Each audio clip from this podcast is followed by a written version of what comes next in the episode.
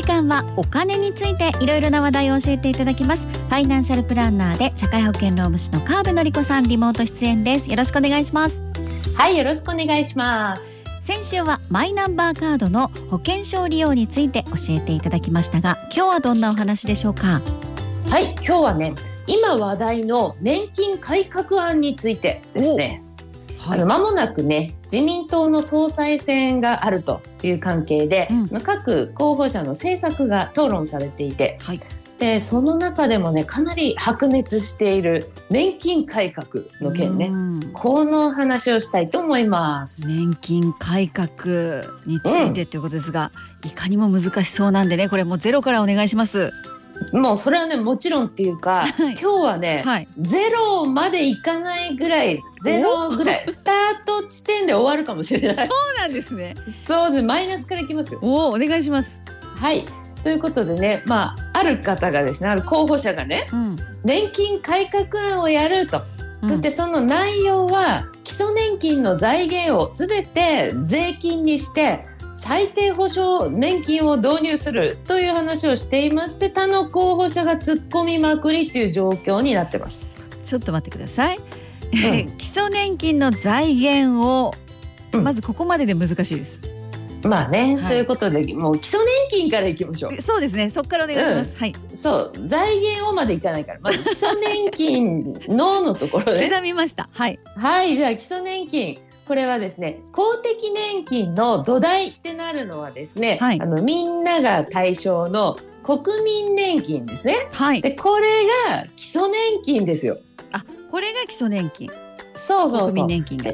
うん、なんでまあ保険料を納める時は国民年金保険料っていうから国民年金って結構言うんですけどね、うん、でももらう時は、うん、老後なら老齢基礎年金障害なら障害基礎年金遺族基礎年金っていう感じでもらう時基礎年金って呼ばれるんだけれども、うん、国民年金と基礎年金はまあ同じものを指してるって考えて問題ないです。おなるほどじゃあ基礎年金って出てきたら仕事とか関係なくもうみんなが対象の国民年金のことということですね。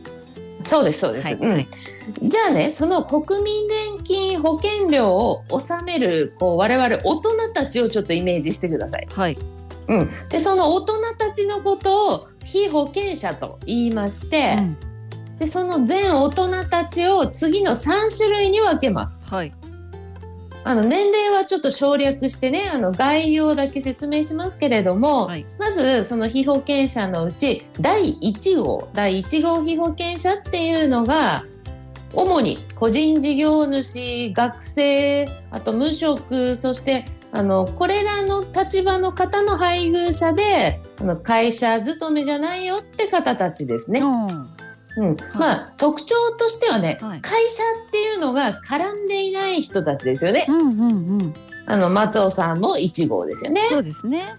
うん。はい、ということでこの1号被保険者の人たちは、うん、国民年金保険料今年度だと月に1万6610円納める必要がありますよね。うん、なるほど、うん、これが1号、で1号は会社が絡まない大人みたいな感じですね。そんな感じですね。うん、うん、じゃあ次第2号被保険者いきますよ。はい。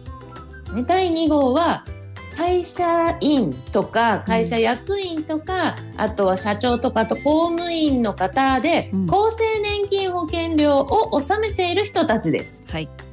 うん、この人たちは厚生年金保険料こうね給料から天引きされてるじゃないですか。はい。あえてね国民年金っていうの払ってないんだけど、うん、でもそれでね国民年金保険料を納めている扱いになります。うん、でこれはですね、うん、あのこあの厚生年金引かれていますよね、日本中の人みんなね、うん、その日本中の人みんなのお金集まっている厚生年金の懐があるわけですよ。厚生年金の全体の。はい。うん、その中から基礎年金拠出金っていう名前でみんなの分これまとめて送っとくねみたいな感じで国民年金の方に払われてるんですよ。へえそうなんですねじゃあ厚生年金保険料、天引きされてればまとめて払ってくれる的な感じでそういうことですね。で、うん、この2号っていうのが仕事的には会社員とか公務員っていうことですね。うんそうですね。もう会社っぽいところが絡む お勤めしてる。うん、そうですね。はい。でラスト。はい。3つ目はね第3号被保険者ですね。うんうん、でこれは今挙げた2号の人たちの配偶者でかつ、収入を得ていないかあとは扶養の範囲内で働く人たちですね。まあこれね本当は男女どっちでもいいって関係ないんですけれども、はい、まあイメージとしては会社員とか公務員の妻みたいなパターンが多いですよね。そうですね。うん、でこの方たちはね国民年金保険料は0円ですかからないと。うんうん、ことで3号は男女にはかかわらず会社員の家の専業主婦だったり扶養の範囲内の人ということで年金保険料はゼロ。うん、ということでねここまでが国民年金保険料払うっていう話ね、はい、払う側のね話ですよね。今度もらう側の話いってますね、うん、で払った結果老後にもらうのが老齢基礎年金ですよ、はい、いわゆる2階建ての年金の、まあ、土台1階部分ですよね。うん、ベースですね。はい、うんですね。で40年間さっきの1号2号としてびっしり払ってきたかびっしり3号だったら、うん、老齢基礎年金をこう満額でもらえるんですけど、うん、うん、それ月額にすると6万5千円ぐらい。もらえるよってことになりますね。なるほど。じゃあ40年でマックスの月6万5千円ってことなので、これ払わなかった月とかがあると、それよりも少なくなりますよってことですね。そうですそうです。うん、まあ最低でもね、あの10年間はその払うか3号じゃなきゃダメなんでね10年重要ですよね。うん、でここまでがあでもね10年だったら金額も、はい、うんと40年分の10になるから4分の1になるんですよね。うん、そうそうそうそう。うん、でここまでがねもらう話ね。はい。うん、でねそこでねやっと今話題の年金改革のちょっといきます。もう時間ないっていう。そうそうそう。でこの基礎年金も分かったじゃないですか、はい、その財源を1号2号3号の保険料じゃなくって、うん、税金に変えるよっていう提案なわけですよ。ほう。うん、それでねそれはまあ消費税だよねってことも言ってまして、そこで他の参考保者はねおいおいそれないだろうという話になっています。はあ、えじゃあ保険料がみんなゼロ円になるんですかね？まあそうそうそうなるけれど、それの代わりは消費税でねって発言をしているんでね。うん、でねこの件実は2012年に民主党政権だった時に計算されていて、うん、その時でね7から8%の大増税が必要ってことになって断念してるんですよね。うんだからこれはね全額税金で基礎年金でってことになったら、うん、それはね消費税の面では我々もねそれなりの覚悟が必要になるでしょうね。ってことになってくるわけですね。そうなんですね。うん、そしてねもう一つの年金改革との続きとしてね、うん、であの基礎年金これを最低保障年金の導入っていう案もねおっしゃってるんですよね。うん。で今は最低でもこう10年の納付必要ってさっき言いましたよね。うんうんはい。で払った期間に応じて金額も変わってくるんですけれども、はい、最低保障年金っていう考え方は、うん、もう全国民に一定の金額を払いますよっていう考え方なんですよ。え？